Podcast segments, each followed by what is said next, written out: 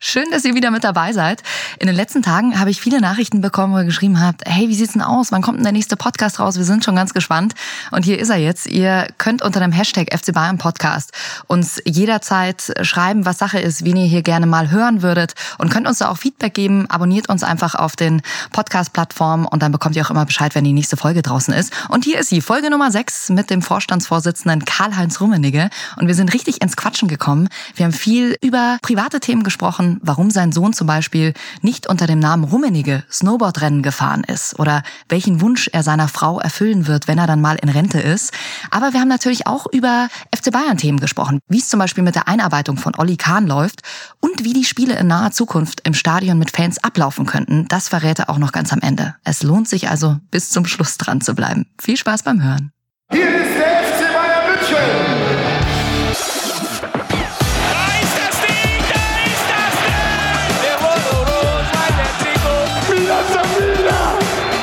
FC Bayern Podcast. Mit Jacqueline Bell und Karl-Heinz Rummenigge. Hallo, Herr Rummenigge. Ich Hallo. freue mich sehr, dass Sie heute Zeit gefunden haben, dass Sie heute hier sind. Vor allem, dass Sie live hier sind. Die letzten Podcasts mit Thomas Müller und mit Arjen Robben haben wir ja über einen Videocall aufgenommen, damit ihr euch das ein bisschen vorstellen könnt, wo wir zwei hier gerade sitzen. Wir sitzen in einem Showroom zwischen Trikots, zwischen FC Bayern Tassen, Kissen. Der Herr, Rummenigge schaut auf ein Stoff-Bernie hinter mir. Nee, ich schaue eigentlich gerade auf so ein Hundesitzkissen, weil wir so einen kleinen Hund haben, der würde da wunderbar drauf passen. Ach, Sie haben das nicht zu Hause? Nein, noch nicht. Na also. Wir haben vorhin auch schon überlegt, was man sich hier mitnehmen würde. Und ich würde mich, glaube ich, tatsächlich für den Toaster entscheiden. Das finde ich sehr cool, dass da oben tatsächlich dein Toast dann, äh, dass da FC Bayern draufsteht. Habe ich schon probiert. Ja? Funktioniert. Ist wirklich FC Bayern dann eingebaut. Und schmeckt auch besser? Ich würde sagen, man, man hat den Eindruck zumindest, man, man hat was vom FC Bayern auf dem, auf dem Frühstücksteller. Sehr schön.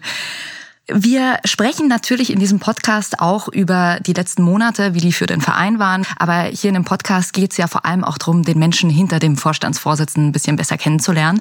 Und da gab es ein privates Highlight in den letzten zwei Wochen bei Ihnen. Sie sind zum vierten Mal Opa geworden. Ihre jüngste Tochter hat ein Kind bekommen. Muss sie korrigieren. Zum fünften Mal. Zum fünften Mal. Zum fünften Mal. Also unser ältester Sohn, der vor knapp zwei Jahren geheiratet hat, ist auch Vater geworden, einer fidelen Tochter, die heißt Lorelei und Mhm. das war Nummer vier und Charlotte, die jetzt das Nesthäkchen war, ist letzte Woche Mutter geworden von einem Jungen, der heißt Pippo. Pippo. Pippo, ja. Ach, süß. Haben Sie den Kleinen schon gesehen? Ja, Und wie war das erste Zusammentreffen? die Freude in der Familie ist groß. Also wie gesagt, jetzt bin ich fünfmal Opa. Meine Frau, die kümmert sich eigentlich jetzt fast im Tagesrhythmus mit meiner Tochter, weil die natürlich wahnsinnig viel Erfahrung hat. Wir haben ja selber fünf Kinder. Ist schon eine spannende Zeit. Also die Familie wächst und wächst und wächst und es war wirklich nett. Da kommen ordentlich viele Leute zusammen. So auch an Weihnachten oder wenn Sie Familienurlaube auf Sylt zum Beispiel ja gern machen, da ist ordentlich was los im Hause Rummenigge, oder? Ja, die Familie ist jetzt, wie viel sind wir? 15, 16 Leute mittlerweile und es wird nicht langweilig. Schön. Die anderen vier Enkelkinder, die sind schon FC Bayern-Mitglieder, oder? Die sind alle FC Bayern-Mitglieder. Der Kleine wird's jetzt demnächst auch. Okay, ist es aber noch nicht. Okay. Wenn wir jetzt ein Bild malen müssten von Opa Karl-Heinz, der mit seiner Familie zusammen ist, wie würde dieses Bild aussehen?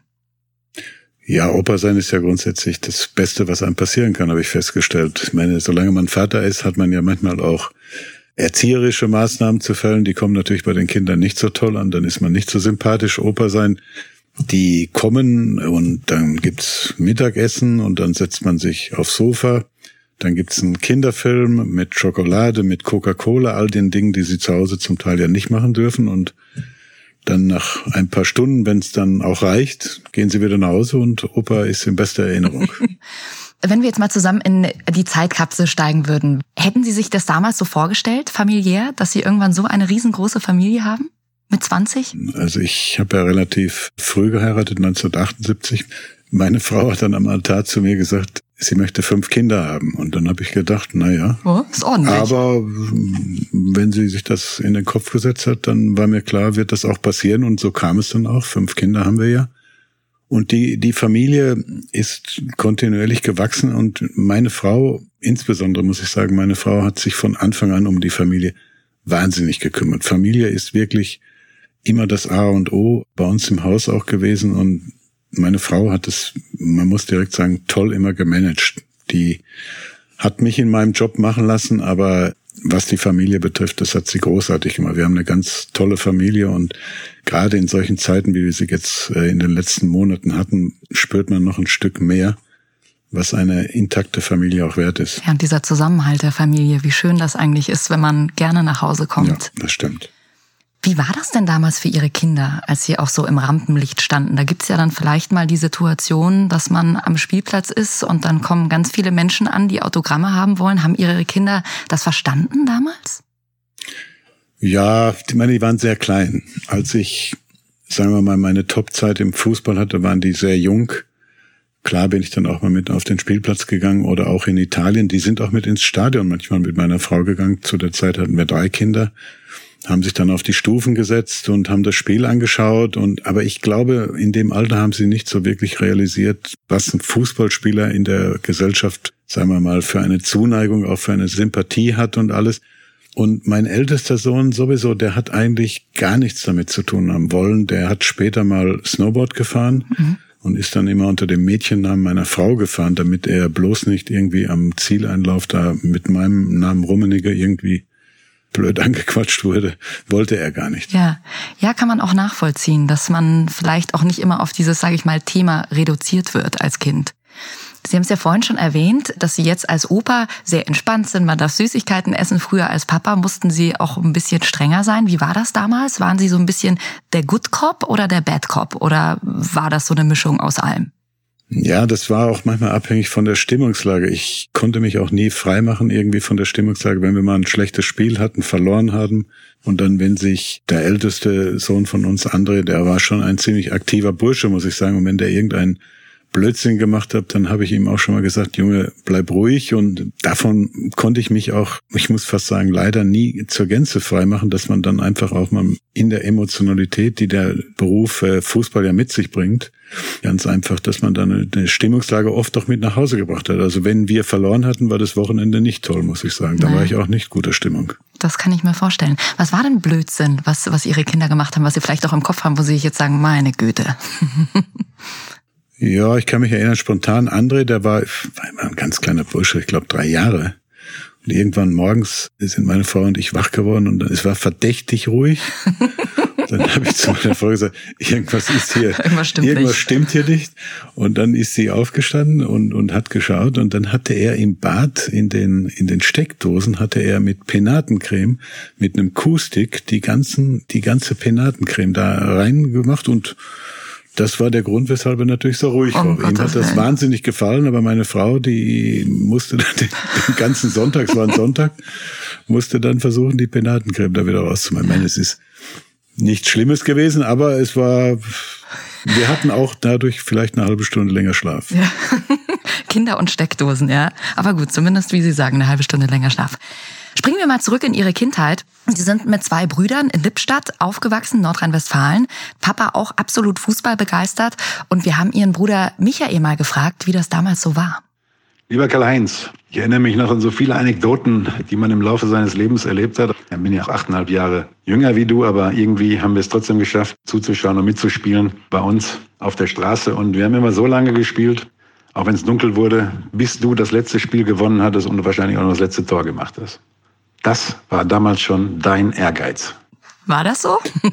ja, später auch. Das war hier bei Bayern München äh, Standard, muss ich direkt sagen. Da war es dann der Gerd Müller. Wir mussten in der Zeit gab es immer das Team Gerd Müller und das Team Franz Beckenbauer. Und dann wurde richtig gewählt hier. Gerd wollte immer nach Hause als Sieger.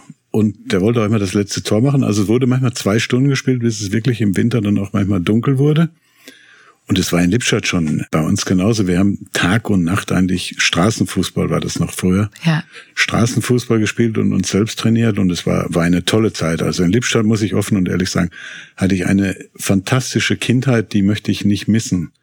Weil wir waren glücklich, wir haben im Sommer, wenn wir diese sechs Wochen Sommerurlaub hatten, haben wir oft sechs Wochen. Wir haben uns unseren eigenen Fußballplatz gemäht und Tore selbst gezimmert und alles. Also Fußball noch auf einer ganz anderen Ebene erlebt, als das heute ist, wo ja alles wunderbar den Kindern auch präsentiert wird. Das, das war halt früher so und ich fand das im Nachhinein, muss ich äh, klar und deutlich sagen, eigentlich eine, eine Kindheit, an die ich mich mit Freude erinnere. Es war einfach eine ganz andere Zeit, ne?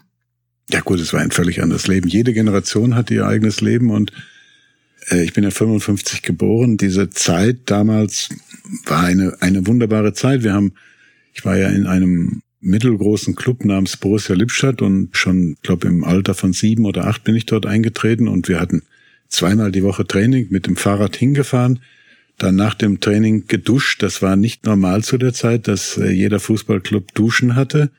Und dann sind wir frisch geduscht nach Hause gefahren und auf den Fahrrädern wurden noch Schmählieder gegen den anderen Lippstädter Verein zusammengesungen und dann war man zu Hause. Und es war eine, muss ich ehrlich sagen, eine, eine schöne Jugend, die wir da verleben durften. Ja. Ihr habt uns auch Fragen geschickt über den Instagram-Kanal. Könnt ihr auch einfach dem FC Bayern folgen und dann seht ihr auch immer in den Stories, wen wir hier zu Gast haben. Und da kommt eine Frage von Ben Fuel, der schreibt, was war denn damals Ihr Traumberuf als Kind? Gute Frage. Nicht Fußballer. Ich konnte eigentlich immer ganz gut Fußball spielen, schon mit acht, neun Jahren. Aber ich hätte es nie für möglich gehalten, dass ich Profifußballer mal werde und erst recht nicht bei Bayern München. Also das kam mit 17 Jahren, kriegte ich dieses Angebot hier von Bayern. Das wäre ein Blitz eingeschlagen, muss ich sagen. Und ich habe das erst gar nicht glauben können. Ich weiß noch, wie der, wie der Robert Schwan mal, äh, ich habe damals eine Banklehre gehabt bei der Volksbank Lippstadt und Robert Schwan rief bei der Volksbank Lippstadt an und dann gab es noch eine Telefonistin, das war ja alles noch anders als heute. Telefonistin rief in der Buchhaltung an, wo ich damals untergebracht war und sagte, da behauptet einer Robert Schwanz zu sein, aber ich glaube, der verarscht uns. und da bin ich ans Telefon gegangen, der hat mich natürlich erstmal sofort zusammengeschissen. So, warum? Ja, weil das so lange gedauert hat. Ach so, wie kann man ihn so lange warten lassen? Richtig. Und, und, aber es war, es war nett. Und dann hat er mir irgendwann, weil an der Stimme habe ich ihn schon erkannt und der hatte ja immer die Pfeife im Mund auch. Mhm. Er zwischendurch wieder dran an der Pfeife gezogen und dann wusste ich schon, ich glaube, dass es ist. Und ja. der hatte uns dann eingeladen, meinen Vater und mich, dann ihn hier in München zu besuchen, um mal eben über eine Zukunft als Profifußballer zu diskutieren. Und dann war es soweit. Dazu kommen wir natürlich auch gleich noch. Sie haben eine Banklehre gemacht. Wie waren Sie denn generell damals so als Schüler? In der Bank war ich gut. Mhm. In der Schule war ich Durchschnitt. Ich war in den wissenschaftlichen Fächern nicht so mhm. dramatisch gut und ein Jahr hatte ich auch, wo ich im Englischen auf der Kippe stand und mich über den Sport gerettet habe, weil der Englischlehrer gleichzeitig Sportlehrer war. Aha. Und wir hatten eine tolle, muss ich sagen, eine tolle Schulmannschaft, die sehr weit gekommen ist damals in äh, Nordrhein-Westfalen in der Schulmeisterschaft. Mhm. Dann gab es ein Halbfinale und er kam zu mir und ich war, war da der Kapitän der Mannschaft, war glaube ich so 14 Jahre alt und dann hat er zu mir gesagt, wir müssen gewinnen, weil die ganze Schule will, dass wir ins Finale kommen da habe ich gesagt, ich glaube, ich kann nicht spielen morgen. Und dann sagt er, ja, warum nicht? Habe ich gesagt, ich muss Englisch lernen. Ich stehe so schlecht. Und dann hat er gesagt, nee, das machst du jetzt mal nicht. Bereite dich mal in Ruhe auf das Spiel vor. Da habe ich gesagt, gut, ich habe verstanden. Und äh, wir haben das Spiel am nächsten Tag gewonnen und dann die ganze Schule stand natürlich Kopf, kleiner Ort, Lippstadt dass wir da in diesem Nordrhein-Westfalen in der Schulmeisterschaft äh, im Finale standen und dann habe ich ihn sanft erinnert, dass er mich doch doch bitte bei Englisch äh, sanft behandelt und das berücksichtigt, dass ich jetzt auch nicht lernen konnte. Und das hat er dann auch gemacht, nehme ich an. Ja, ich habe das Jahr geschafft zum Glück. Sehr schön. Es gab ja einen Moment in Ihrer Jugend, der fast verhindert hätte, dass Sie so eine Karriere, äh, die Sie jetzt eingeschlagen haben, einschlagen. Das hat uns Michael auch noch erzählt. Wir beide spielten noch bei Borussia Lippstadt und Du hattest Training, standst mit deinem Mofa am Lippstädter Bruchbaum und ich wusste nicht, wie ich nach Hause kommen soll. Der war acht, neun Jahre alt und dann hast du kurzerhand entschieden, setz dich hinten auf den Mofa, ich fahre dich nach Hause. Das hast du dann auch gemacht, waren ja nur fünf Kilometer bis zur Herderstraße. Und auf dem Rückweg hast du dich mit dem Mofa so schwer verletzt, dass du am Knie operiert wurdest. Sehr schwere Verletzung, kein Kreuzbandriss, aber eine schwere Verletzung mit allem kaputt, was geht. Und der Arzt zu meinem Vater oder zur Mutter gesagt hat auch, du würdest nie wieder Fußball spielen können. Gott sei Dank hat sich das alles nicht bewahrheitet und du bist einer der besten Spieler der Welt geworden zu deiner Zeit, wenn nicht sogar der Beste. Und du bist einer der größten Fußballfunktionäre geworden, die es auch auf diesem Planeten gibt. Ja, die Geschichte kann ich mich noch gut daran erinnern. Ich habe mir mit 15 habe ich in so einem Schuhgroßhandel gearbeitet und Schuhkisten nach Größe dann äh, sortiert und mhm.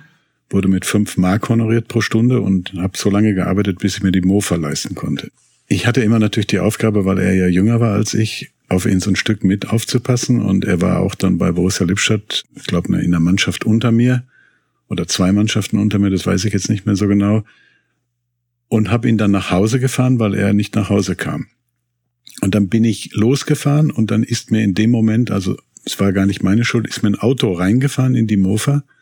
Ich bin gestürzt und habe mir die Kniescheibe gebrochen dabei. Hm. Dann wurde ich ins Krankenhaus äh, eingeliefert, musste, ich glaube, zwei oder drei Wochen.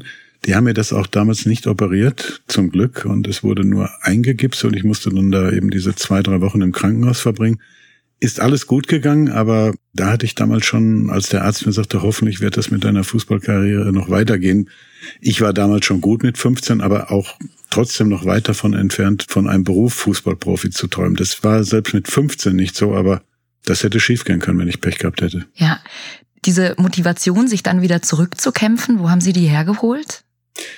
Ja, das war früher ein bisschen anders als heute. Heute macht man ja, wenn man verletzt ist, Regeneration schon fast im Krankenbett und wenn man dann wieder einigermaßen gehen kann. Ich habe gerade zufälligerweise, als ich hergekommen bin, den Niklas Hühle gesehen, wie die dann praktisch körperlich wieder aufgebaut werden und alles. Das war früher völlig anders. Man hat, ich war 15, darf man auch nicht vergessen. Mhm.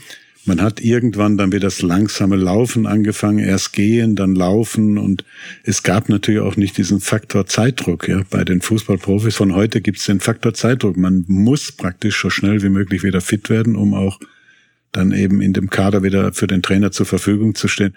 Früher war das alles etwas entspannter. Würden Sie sagen, Sie hatten dann gar nicht so viel Druck, auch während Ihrer aktiven Karriere? War das eher so mehr, sage ich jetzt mal, der Spaß war größer als dieser Druckfaktor? Boah, ich würde Folgendes sagen, als ich 1974 zum FC Bayern gekommen bin, nach vier Wochen war mir klar, hier darfst du alles nur nicht verlieren.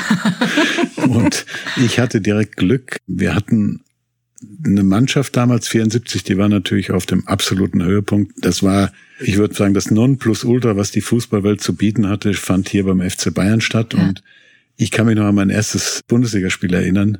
In Frankfurt gegen mhm. Kickers Offenbach. 6-0 verloren. Und dann? Gab es richtig oft Ja, dann kam Ärger noch einer in die Kabine und hat mir beglückwünscht zu meinem ersten Bundesligaspiel. dann habe ich zu ihm gesagt, verarschen kannst du dich alleine. ich habe jetzt erstmal hier einen auf die Nuss gekriegt, 6-0 verloren. Das war natürlich, puh, das glaube ich. Da war schöne Stimmung bei Bayern München sofort. Ja, das glaube ich. Auch gehört, dass ich habe das in dem äh, 51er Magazin in einem Interview gelesen, dass da auch der Herr Schwan sehr direkt war mit Prämien, die er dann einfach gekürzt hat und gesagt hat, naja, du hast nicht gut gespielt, kriegst auch nichts, richtig? Ja, ich, ich habe, ich glaube, es war im zweiten Jahr, wenn ich mich recht erinnere, hier, da hatten, habe ich eigentlich alle Spiele gemacht im Europapokal und wir hatten Viertelfinale gegen den russischen Club Ararat Erivan. Und es gab damals eine Prämie fürs Weiterkommen von 15.000 D-Mark, mhm. was unglaublich viel Geld war. Und ich hatte in München 90 Minuten gespielt und in Erivan 75. Mhm. Also im Geiste wurde ich mit 100 Prozent bedient, also 15.000. Dann habe ich auf die nächste Lohnabrechnung die man dann monatlich zugeschickt bekam, geschaut und stellte erstaunt fest, 3000. Dann da fehlt aber ein bisschen was. Dann habe ich mir gedacht, gut, vielleicht ein, ein Fehler in der Buchhaltung oder was passiert, habe meinen ganzen Mut zusammengenommen, bin zu Robert Schwan ins Büro gegangen oben und dann habe ich ihm den Vorgang da geschildert und dann hat er zu mir gesagt, für den Scheißdreck, den du zusammengespielt hast, hättest du gar nichts verdient. Ich habe mich umgedreht, ich habe keinen Ton gesagt, ich habe mich umgedreht, bin rausgegangen ich glaube, vier, fünf Wochen später hatte ich Vertragsverhandlungen mit dem Club und damals, ich hatte eigentlich nie einen Manager, ich habe immer alles selber gemacht. Uli und ich waren da die Norm. Wir haben also keinen Manager gehabt, haben unsere ganzen Verträge immer selber ausgehandelt. Kann man sich heute gar nicht mehr nee. vorstellen. Und ich werde nie vergessen, und Schwan ist mir ein bisschen beigesprungen damals, was mich sehr erstaunt hat nach der Aussage, der er vorher da über die Prämie gemacht hatte. und wir haben uns dann irgendwann geeinigt, und dann kriegte ich danach eine Gehaltsabrechnung und dann stand da drin Nachzahlung 15.000. So, und da waren sie Und dann, dann bin ich, äh, wie gesagt, jetzt 15 plus 3 ergibt 18, zu viel erhalten. Als korrekter Westfale, der ich ja immer war, bin ich dann wieder hoch zu ihm ins Büro und habe gesagt, Herr Schwan, ich habe eine Nachzahlung gekriegt, herzlichen Dank, aber jetzt habe ich zu viel gekriegt. Sind 18. Da hat er zu mir gesagt, blöd bist du auch noch. Dich deswegen zu beschweren, raus. Ihr Bruder Michael, er hat uns auch noch erzählt, dass Sie ziemlich Heimweh hatten, als Sie hier zum FC Bayern am Anfang gekommen sind, dass sich dann die ganze Familie nach vier Wochen ins Auto gesetzt hat und erstmal hier in die Selbener Straße gefahren ist. Ab welchem Moment haben Sie sich denn hier beim FC Bayern wirklich heimisch gefühlt? ich bin ja alleine hergekommen mit 18. Ein Freund von mir hatte mich mit dem Auto hergefahren. Ich hatte gar keins damals zu der Zeit. Und es war schon eine Herausforderung, muss ich sagen, hier in dieser großen Stadt gegenüber dem kleinen Lippstadt selbst klarzukommen. Ich hatte ja zu Hause immer bei meinem Vater, meiner Mutter gelebt und das war schon anspruchsvoll, muss ich sagen. Und ich habe hier zur Untermiete gewohnt damals, hatte ein, ein Zimmer in Grünwald schon bei einer älteren Dame, die sich auch um mich gekümmert hat, gab Frühstück morgens, aber den Rest musste ich alles selbst organisieren und es war natürlich schon neu, wenn man Klar. Sind Banalitäten, mit denen man auf mal auseinandergesetzt wird, aber es war auch gut, muss ich sagen, weil ich musste mein Leben da ganz einfach äh, komplett allein in die Hände nehmen und habe natürlich so etwa jeden zweiten Abend mit äh, meiner Mutter telefoniert oder auch mit meiner damaligen Freundin, heutigen Frau, die ja auch aus Lippstadt kommt. Und das habe ich natürlich alles vermisst und die haben sich dann irgendwann in den Zug gesetzt, also nicht ins Auto, sondern in den Zug und sind dann von Lippstadt nach München gefahren und haben mich dann hier zwei Wochen besucht. Das war, war ganz gut, weil einfach ich damit eine gewisse heimische Umgebung wieder hatte und hat mir auch geholfen am Anfang speziell. Wann ist Ihre Frau denn dann dazugekommen, hier nach München? Wie lange hat das gedauert?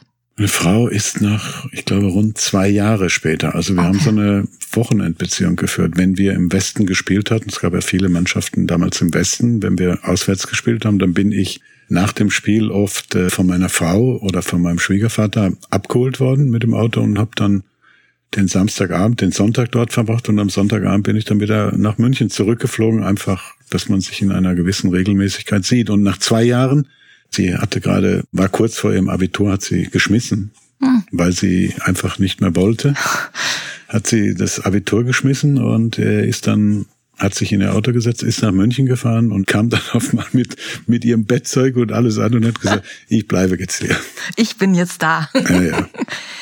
Sie haben ja dann zehn Jahre im Trikot der Bayern gespielt. Zweimal DFB-Pokalsieger, zweimal Deutscher Meister, Weltpokalsieger und, und, und, und, und wurden dann für 11 Millionen damals nach Inter Mailand verkauft, hat die Bayern ja auch aus ihren finanziellen Schwierigkeiten damals ziemlich rausgeholt, haben dann noch einen Abstecher nach Genf gemacht und 89 haben sie dann ihre aktive Karriere beendet. War Ihnen denn damals schon bewusst, dass Sie in die Vorstandsrichtung gehen könnten ab dem Moment? Weil es ist ja immer, wenn man als Fußballer aufhört, fällt man ja auch manchmal erstmal in so ein tiefes Loch, man ist ständig durchgetaktet, dann ist es plötzlich soweit. Ja, ich kann mich noch genau erinnern, als ich aufgehört habe, war der 14.06.89, war das letzte Spiel in, in Genf. Es war komisch, eigentlich war ich ziemlich entspannt vor dem Spiel und hatte dann mit dem Trainer vereinbart, dass er mich so in der 75. Minute auswechselt. Bin dann einmal noch um das Stadion herumspaziert, um mich von den äh, Leuten und dem Fenster zu verabschieden, die wirklich sehr nett waren auch dort. Und dann bin ich in die Kabine unter die Dusche und dann habe ich auf mal, als ich unter der Dusche stand, ist so der, die ganzen 15 Jahre, die ich Fußballprofi war, sind an mir noch mal so im Schnelllauf an mir vorbeigezogen. Und dann sind mir schon ein bisschen die Tränen auch gekommen, weil ich wusste, es ist jetzt der letzte Vorhang gefallen heute und jetzt hast du ein anderes Leben. Und ich bin dann nach Hause, hab, es war, war endlich keine große Party oder sonst was, sondern meine Frau hatte mich abgeholt vom Stadion. Wir haben dann äh, noch was gegessen, angestoßen und dann war es erledigt. Und anschließend bin ich mit der ganzen Familie, ich glaube, rund drei Monate von ganz Süditalien, wir sind in Sardinien angefangen, bis runter nach Südtirol durch das ganze Land einmal gezogen, Ach, weil diese Zeit in Italien war, muss ich ehrlich sagen, nachhaltig schön. Auf dem Fußballplatz war sie bedingt gut, aber von der Erfahrung und vom Leben her war es eine tolle Zeit, die drei Jahre dort und ich wollte mir dann auch eine Auszeit geben, einfach sechs Monate mal gar nichts zu machen, habe ich auch durchgezogen. Nur ich habe dann festgestellt, als wir dann so in der Toskana ankamen, so nach sechs, acht Wochen, habe ich gemerkt, mein Körper braucht wieder Training. Ich brauche das tägliche Schwitzen und dann bin ich oft bei 35 Grad wie so ein Wahnsinniger die, Hügel hoch und runter gelaufen und die Italiener haben wahrscheinlich gemeint, da kommt so ein verrückter Deutscher angelaufen. Ja, und dann äh, ging es für Sie hier in die Managerebene beim FC Bayern als Funktionär. Seit 20 Jahren sind Sie jetzt Vorstandsvorsitzender. Ich glaube, viele, die jetzt auch zuhören, können sich gar nicht vorstellen, wie so ein klassischer Arbeitstag für Sie aussieht. Also jetzt gehen wir mal von einem Arbeitstag aus, an dem kein Spiel stattfindet. Können Sie uns da mal mitnehmen? Was passiert da von morgens bis abends? Ja, im Prinzip ist es nicht viel anders als in einem normalen Büro, sag ich mal, da draußen. Man um neun Uhr machen wir die Büros auf und dann ist bis 17 Uhr ein normaler Tag, aber es gibt ja eigentlich nie einen normalen Tag, weil man weiß einfach, wenn man hier morgens reinkommt, irgendwas passiert heute wieder, dass es kein normaler Tag wird und es gibt viele Termine. Es ist auch ein, Job, ich sag mal, mit dem man sich wirklich 724, wie es so schön heißt, identifizieren muss. Man muss sich identifizieren mit dem Job und man muss auch eine Leidenschaft haben, ganz einfach. Und dadurch, dass ich natürlich auch hier eine tolle Karriere erleben durfte, habe ich natürlich eine unglaublich enge emotionale Verbindung zu dem Verein von Anfang an gehabt und das ist auch notwendig. Also Sie können jetzt nicht sagen, am Sonntag, was wahrscheinlich idealerweise auch mal ein Ruhetag ist, in dem man mal irgendwas macht, eben auch Ex-Fußball, sage ich immer, ohne Fußballgedanken, den gibt's eigentlich nicht in, mhm. in dem Sinne. Und man braucht dann auch eine Familie, die das akzeptiert, die dann auch weiß, jetzt gibt's wieder irgendeinen Anruf, es ist weder irgendwas passiert, was nicht vorgesehen war. Und das ist auch die Verantwortung. Wir haben alle hier, die wir hier, ich muss fast sagen, das große Glück haben, bei diesem Club zu arbeiten. Oder wenn ich an meine gemeinsame Zeit mit Uli Hoeneß, Karl Hopfner oder auch jetzt mit dem Vorstand denke, das verinnerlichen alle auch relativ zügig, dass dies kein normaler Arbeitgeber ist, mhm. äh, bei dem man morgens hier hingeht, am Nachmittag wieder nach Hause geht und dann sondern du musst bereit sein, einfach einen Großteil deines Lebens dann dem auch unterzuordnen. Bin ich mal gespannt, wie viele Anrufe in Abwesenheit Sie haben, wenn wir jetzt hier das Gespräch beendet haben. Einige, oder? ja, aber das, man muss, ich bin nicht der Meinung, dass man immer 24 Stunden am Tag erreichbar ist. Außerdem, die können dann auch eine Nachricht schicken oder hinterlassen. Ja. Das, das Leben in Zeiten von Corona hat man ja auch gemerkt, äh, ist etwas langsamer geworden und auch durchaus in der Richtung angenehmer. Ja. In welchen Momenten lassen Sie denn dann mal bei Ihrer Familie auch das Handy weg? Ja, ich habe das Handy eigentlich fast immer, selbst abends dabei, für den Notfall, sage ich mal, der hoffentlich dann auch nie eintritt. Auch zum Glück nicht so dramatisch oft eintritt, aber ich habe auch mal einen Sonntag, wo ich, wo wir dann mittags essen gehen. Ich gehe gerne mittags essen. Ich gehe nicht mhm. so wahnsinnig gerne abends essen. Für mich ist Mittagessen das entspanntere, weil ich dann anschließend mir auch noch Fußball im Fernsehen anschauen kann oder was weiß ich und dann oft auch mit der ganzen Familie, weil dann kommen die Kleinen dazu, dann spielt man noch irgendwas, selbst beim Mittagessen, ja. Karten oder der Kleine hat jetzt angefangen Schach zu spielen und nee. ja, ja, mit acht Jahren können, spielt. Können Sie Schach spielen? Ich Sie? kann Schach ja? spielen, aber er bringt mich schon neuerdings äh, manchmal in Probleme. Ja. Und welche Kartenspiele werden gespielt für ihn zu Hause? Unterschiedlich. Wir spielen ja Mau Mau, das ist so ein klassisches mhm. westfälisches Spiel. Und dann mein älterer Sohn, der spielt gut Schafkopf, muss ich sagen. Mhm. Also der hätte Uli Hoeneß Probleme, glaube ich, den zu schlagen. Wir haben hier noch eine Frage bekommen von Fenjo Katz. Der schreibt, wie ist denn Ihre Routine nach dem Aufstehen? Immer die gleiche. Ich stehe auf, morgens eigentlich so 7, 7.30 Uhr, frühstücke klassisch italienisch, muss ich sagen. Also trinke zwei Tassen Tee, esse auch nur ein Brot, äh, Butter, Marmelade und dann duschen und dann ins Büro. Also es ist eigentlich fast ein immer gleicher, vielleicht für einige Leute auch langweiliger Ablauf, aber das ist eben so mein Start in den Tag. Wir sind Gewohnheitsmenschen, das machen wir wahrscheinlich alle, ja. Eine Frau, die Sie, würde ich mal sagen, fast so gut kennt wie Ihre Familie, ist Ihre Sekretärin, Konstanze Kersten. Und wir haben sie mal gefragt, was Sie gar nicht mögen. Was denken Sie, was hat sie gesagt? Puh, keine Ahnung, wenn ich ehrlich bin. Schwierig. was hat sie gesagt? Dann hören wir mal rein. Herr Rummenigge mag überhaupt nicht gerne, wenn etwas liegen bleibt in Bezug jetzt auf die Büroarbeit. Er ist jemand, er macht immer alles ganz schnell, er bearbeitet seine Post immer sofort. Wir haben wahnsinnig viele Autogrammanfragen. Er ist immer noch sehr gefragt, also es kriegt täglich Autogrammkartenpost und ähm, das erledigt er auch immer sofort. Er hat nicht gerne Unordnung am Schreibtisch und arbeitet gerne alles weg. Und wenn man dann abends nach Hause geht, ist, so soll es zumindest oftmals sein, alles erledigt. Und das zeichnet ihn aus. Und das ist für mich auch gut, weil ich auch gerne so arbeite, dass man eben was wegschafft und alles erledigt ist und kein Chaos herrscht.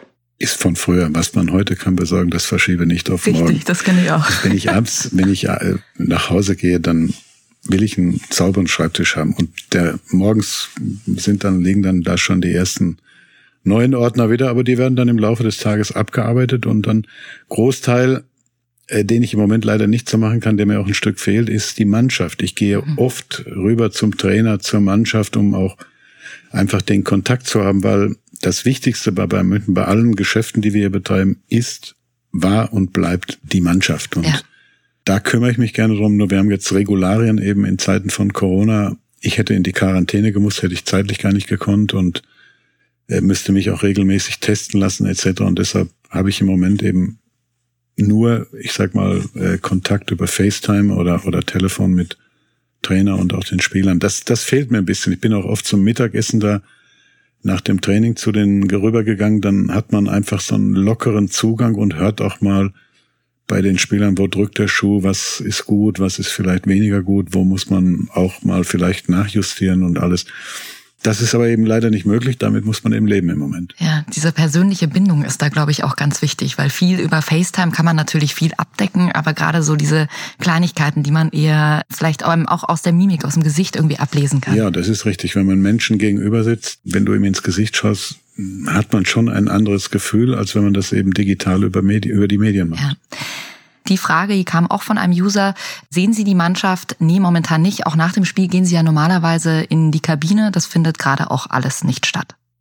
Nein. Nein. Leider nicht. Also ich schilder Ihnen das mal in, in Dortmund. Die Mannschaft ist ja am, am, Tag vor dem Spiel schon nach Dortmund äh, in die Sportschule Kaiserau, hat sich dort vorbereitet, dann zum Spiel. Wir reisen dann in unserem eigenen Flugzeug an. Die Mannschaft hat ihr eigenes Flugzeug gehen dann zu viert. Wir haben ja eine maximale äh, Mitgliederzahl unserer Entourage, wenn ich das so nennen mhm. darf, von vier Leuten bei Auswärtsspielen und wir sitzen dann mit den acht Leuten von Borussia Dortmund in einem Stadion zu zwölf, das eigentlich eine Kapazität von 80.000 hat. Wahnsinn. Das ist, muss man auch klar und deutlich sagen, schon etwas gewöhnungsbedürftig. Auch, auch hat schon was Skurriles. Ich habe festgestellt, wenn ich jetzt so mir Fußball im Fernsehen anschaue, fällt mir das gar nicht so auf, weil die von der Kameraführung, vom Ton her, es gibt ja diesen Stadionton auch, das so, muss ich sagen, wirklich top gemacht haben, organisiert haben. Aber wenn man im Stadion sitzt, wirklich physisch sitzt, dann stellt man erst fest, boah, ist schon kurios und wird man auch hoffentlich, wann auch immer, äh, dann eben wieder, wieder mit Zuschauern spielen dürfen. Da lassen Sie uns gleich nochmal drüber sprechen. Lassen Sie uns nochmal kurz bei Ihrer Ordnung bleiben, die Sie sehr lieben und was ja auch eine Stärke von Ihnen ist. Was würden Sie denn als eine Schwäche von sich bezeichnen, was Sie vielleicht nicht so gut können? Puh, Schwäche. Ja, Ordnung ist für mich sehr wichtig, dass immer alles aufgeräumt ist. Schwäche, ich bin manchmal sehr emotional, beim Fußball insbesondere. Und wenn Dinge mal nicht so laufen, wie ich mir das wünsche oder vorstelle, dann kann ich auch äh, verärgert werden. Ja, wie äußert sich das dann? Ja, unterschiedlich. Wie jeder Mensch unterlege ich natürlich auch Stimmungen. Klar. Und wenn die Stimmung an dem Tag nicht so gut ist und irgendwas schiefgelaufen ist, dann kann es auch mal lauter werden, dann muss man hin und wieder auch mal einen Stramm stehen lassen. Ja, aber es ist ja auch schön zu sehen, dass Sie auch emotional sind. Sie haben ja gesagt, für Ihren Job ist es auch ganz wichtig. Sie sind ein rationaler Teamplayer, habe ich irgendwo mal gehört, haben Sie in einem Interview gesagt, der gut führen kann. Aber diese emotionale Seite ist ja auch ein wichtiger Punkt, um zu sehen, naja, ich habe auch einfach nur einen Menschen letzten Endes vor mir stehen für die Mitarbeiter. Ja, man darf nicht vergessen, Fußball wird von Menschen betrieben für Menschen. Und aus dieser Faktenlage heraus gibt es eine große Emotionalität. Und da ich sagen wir, den Vorteil hatte, dass ich früher selbst Fußball gespielt habe, ich kann mich in jeder Situation in den Kopf des Spielers hineinversetzen. Egal, was da auf dem Platz passiert oder was im normalen Leben passiert, ich habe es irgendwann selber erlebt und weiß, wie der Spieler reagiert und dementsprechend kann man die Spieler auch dann führen und leiten. Und das ist schon, sag ich mal, wichtig, dass derjenige, der bei Bayern München an der Spitze steht, dass der einfach den Fußball und zwar exklusiv den Fußball äh, als Priorität hier beim, beim Club auch sieht und nicht irgendwie das Geschäft. Das Geschäft ist wichtig in der heutigen Zeit, weil es eben auch um hohe Summen geht. Und der Club hatte immer den Anspruch, seriös und solide äh, sich zu refinanzieren. Das ist ihm auch immer wunderbar gelungen. Aber Fußball ist alles hier in diesem Club. Und das unterscheidet uns auch von vielen, vielen anderen großen europäischen Clubs, dass der Fußball hier immer im Mittelpunkt steht ja. und nichts anderes. Und das ist wirklich Wahnsinn. Die letzten Podcasts, die ich geführt habe, auch mit dem Arjen Robben, obwohl er jetzt schon fast ein Jahr nicht mehr mit dabei ist, er hat immer noch von dem Wir gesprochen. Also es war echt Wahnsinn zu sehen, wie viel Familie das tatsächlich auch ist, auch wenn es immer sehr, mhm. sage ich jetzt mal, abgedroschen klingt, so wir sind alle eine Familie. Aber man merkt das den Spielern richtig an, auch Giovanni Elva.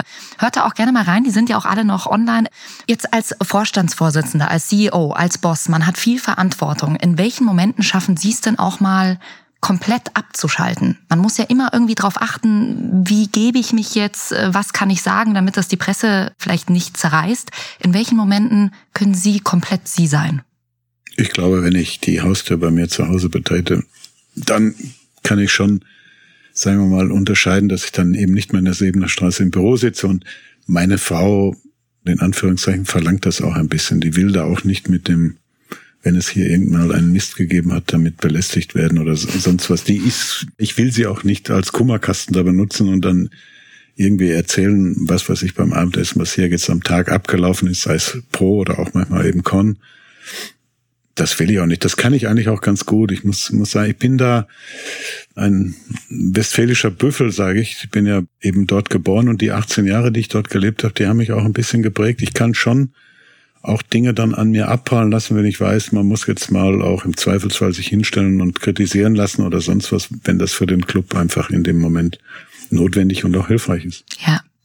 Wenn Sie eine Sache ab morgen ändern könnten für den FC Bayern, was wäre es? Ich würde gar nicht so viel ändern. Nein, ich glaube, wir sind ein Club, der schon in, gerade in diesen Corona-Zeiten sehr oft bewiesen hat, dass wir ein ganz besonderer Club sind. Weil die ganze Fußballwelt oder die ganze Welt leidet ja unter eben diesem Virus und hat ja, es hat ja auch unglaubliche Auswirkungen, auch finanzieller Natur. Und gerade in diesen Zeiten äh, hat sich dieser, ich sag mal, diese Seriosität, diese Solidität dieses Clubs auch, auch äh, sehr bewahrheitet und geschätzt. Und ich spüre das jetzt nicht nur hier in diesem Land, sondern auch international. Und auch der Fakt, dass wir jetzt in der Bundesliga wieder spielen, das wird ja unglaublich beneidet in Italien, in Spanien, in England.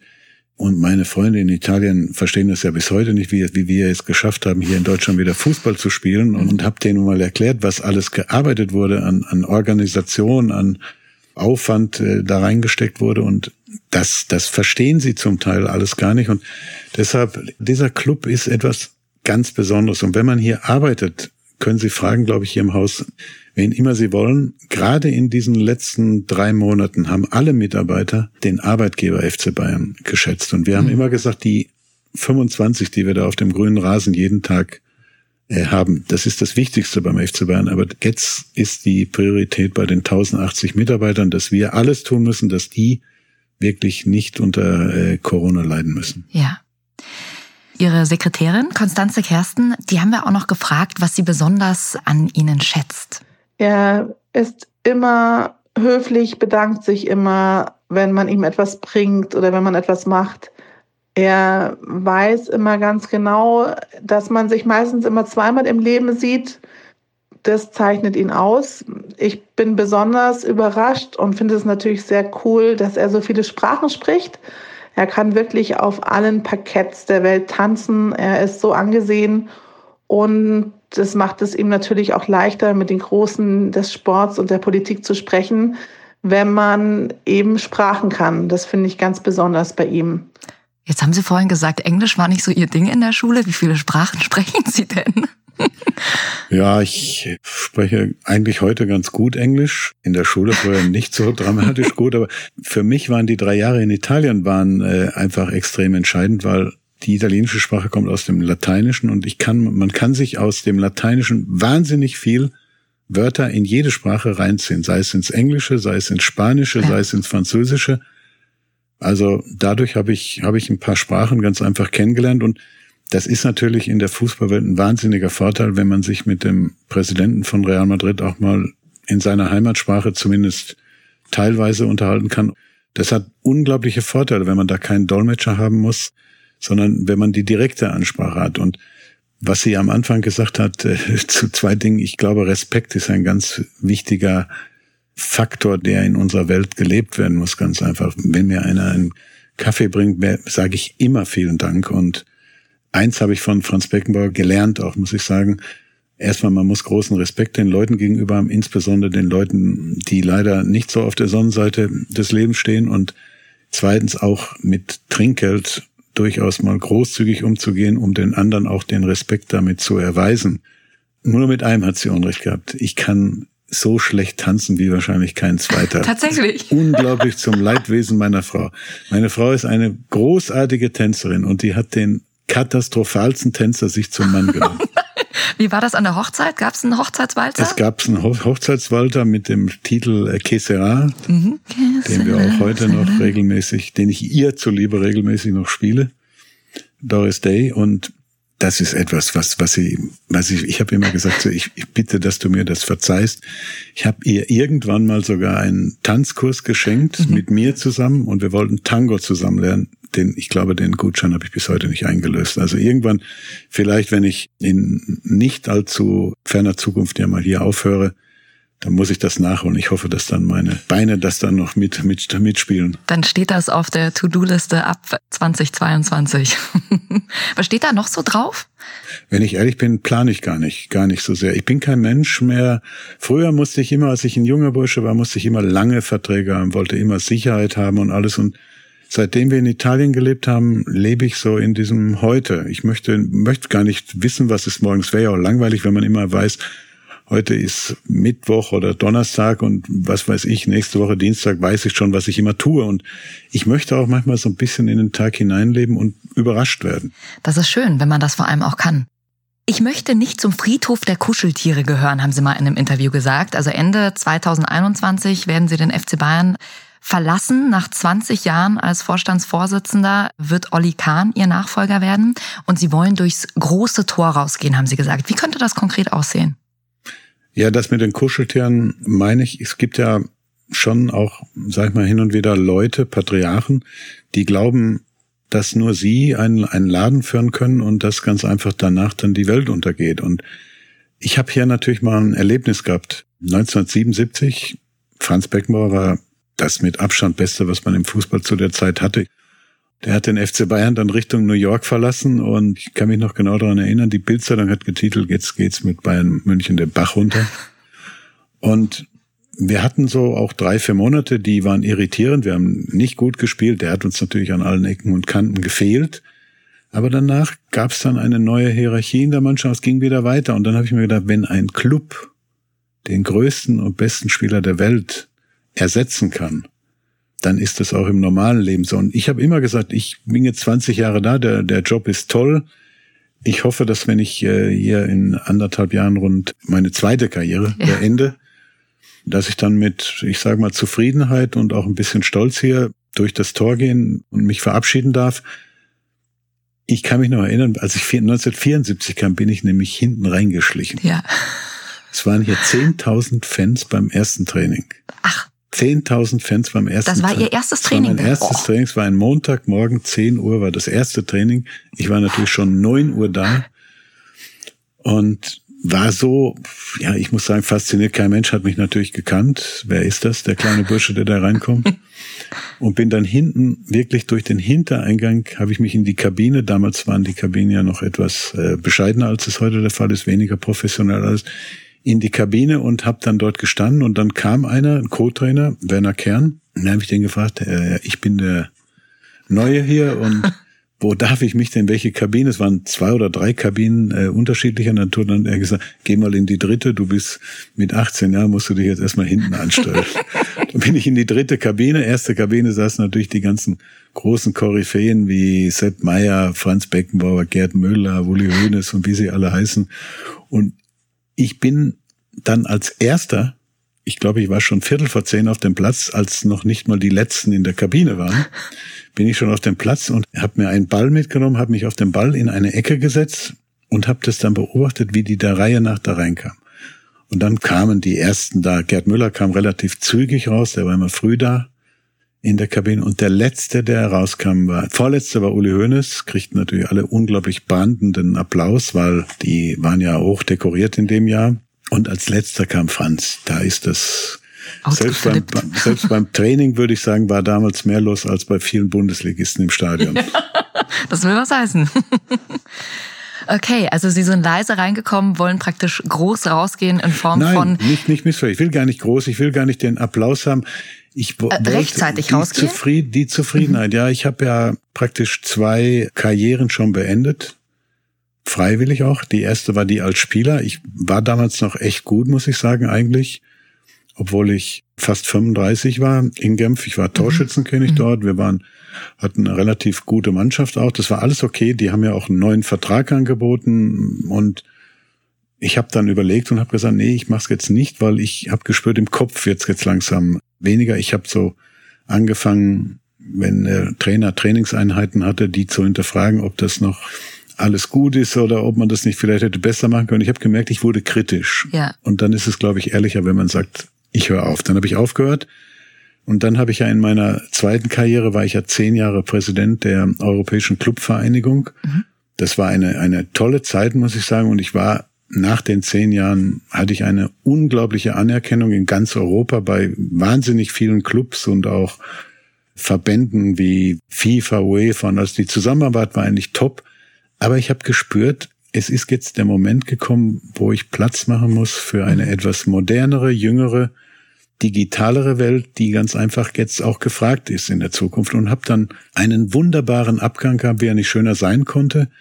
Und die haben mir zu Ehren Abendessen damals in Genf gegeben und dann äh, war meine Frau war ein, da eingeladen sogar und ähm, dann hat sie gesagt, vermisst du das jetzt? Dann habe ich gesagt, jetzt gerade bin ich etwas emotional, aber mh, wenn man emotional ist und glücklich ist, dann glaube ich, ist es auch ein gutes Zeichen, dass man mehr richtig als falsch gemacht hat. Absolut. Und dann hoffen wir auf jeden Fall, dass Sie dieses Feeling dann auch am 1. Januar 2022 haben. Olli Kahn ist jetzt seit Anfang des Jahres da. Wie läuft das mit der Einarbeitung? Sind Sie happy? Ja, ich hatte vorgestern mal ein Telefonat mit dem Tim Höttges, der bei uns ja im Aufsichtsrat ein wichtiges Mitglied ist. Dann hat er mich auch diese, hat er mir auch diese Frage gestellt und dann habe ich gesagt, ich empfinde, dass wir im Moment im Vorstand ein sehr harmonisches, loyales und vertrauensvolles Miteinander haben. Und dann hat er gesagt, den Eindruck hat er auch. Und das wäre ja eigentlich nicht das normale Geschichtsbuch, das man schreibt, dass man schon anderthalb, zwei Jahre vorher praktisch einen Nachfolger Ja. mit dem eigenen Vorstand hat. Aber ich finde das in dem Fall trotzdem eine verantwortungsvolle Lösung, weil dadurch ist gewährleistet, dass einer, der, ich sag mal, top Fußball gespielt hat und auch ein gescheiter Bursche ist, dann eben hier die Geschäfte in der Zukunft führt. Und ich glaube, das Wichtigste ist, dass in der Zukunft wirklich auch neben der Qualität eben die Harmonie, die Loyalität und auch das Vertrauen erhalten bleibt. Ja. Wie sieht denn diese Einarbeitung konkret aus? Also ist Olli Kahn immer an Ihrer Seite oder äh, Nee, an meiner Seite ist nur die Sekretärin. Ja, Olli, Olli ist, ja, er ist eigentlich schon auch viel ins, ins Tagesgeschäft mit eingebunden. Also er führt zum Beispiel Vertragsverhandlungen. Also wir haben ja jetzt ein paar Verträge zu verhandeln gehabt. Äh, sei es mit dem Trainer, sei es mit Manuel Neuer, Thomas Müller oder auch die zwei, die ja noch ausstehen, David Alaba und Thiago. In diese Gespräche ist er mit an vorderster Front eingebunden und er muss, er muss ja seine eigenen Erfahrungen machen. Er hat sich als Spieler seine eigenen Erfahrungen machen müssen und er muss jetzt in diesem Job ja auch, wenn er den dann in anderthalb Jahren den Staffelstart von mir final übernimmt, dann muss er ja diesen Laden leiten und, sage ich mal, dafür auch dann eben fit sein. Und ich habe da auch keine Sorge, dass er da äh, dazu in der Lage ist, weil er ganz einfach mit Engagement ist. Er ist ein kluger Bursche. Er hat Fußball auf diesem höchsten Niveau gespielt und damit sind die Grundvoraussetzungen einfach äh, schon erstklassig gegeben. Ja. Jetzt fragen sich viele Fans natürlich noch, wie geht's weiter? Ab wann werden wir wieder im Stadion sitzen? Wir können natürlich auch nicht äh, in unsere Kugel reinschauen und das sagen. Aber könnten Sie sich vorstellen, dass man vielleicht irgendwann in halbvollen Stadien spielt, dass immer eineinhalb Meter Platz zwischen den Fans zum Beispiel ist? Ja, ich kann mir vorstellen zumindest, dass es eine stufenweise Befüllung oder Zuschauer wieder im, im Stadion geben wird. Wir werden mit großer Wahrscheinlichkeit nicht direkt mit 75.000 Leuten wieder das Stadion äh, auffüllen dürfen. Es ist vielleicht möglich, dass man eben unter gewissen Sicherheitsvoraussetzungen und medizinischen Voraussetzungen langsam anfängt. Die Frage ist, wie das aussieht im Stadion. Ja, ich meine, wir haben mal vor kurzem virtuell gesponnen da bei uns. Im Stadion kann man ja alles digitalisieren und kam dann auf eine Maximalkapazität von rund 11.000, 12.000. Das würde bedeuten, ich sitze links und rechts, vorne und hinter mir sitzt keiner. Und dann haben sie etwa knapp 15 bis 20 Prozent des Spiels. Die Frage ist natürlich auch dann, Fußball ist ein emotionales Spiel und wenn ein Tor fällt, ist ja eigentlich dann bei den Fans oft auch so das gewesen, dass die sich umarmt haben und mhm. einfach gefeiert haben.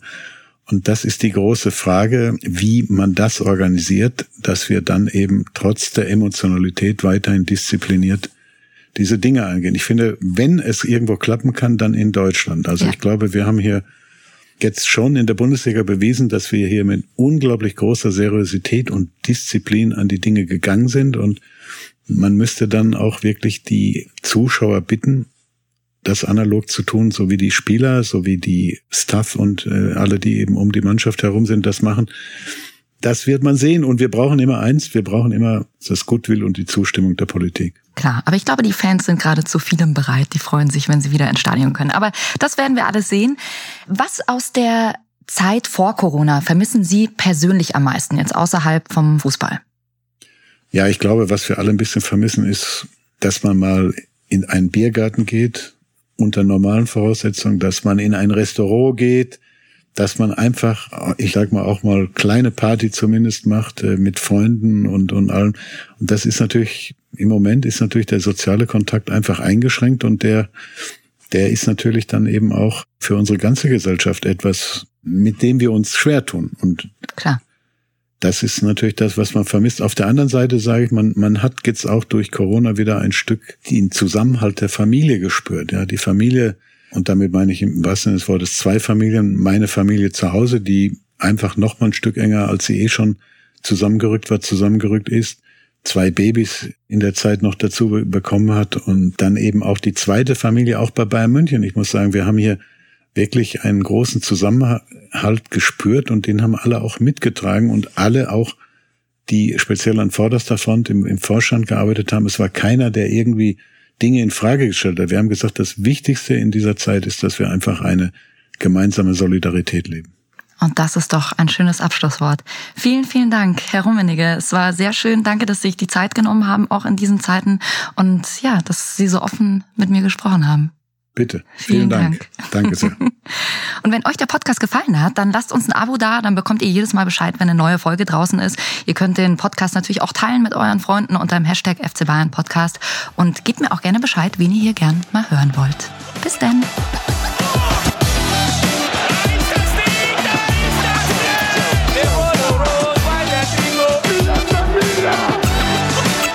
Ich habe fertig.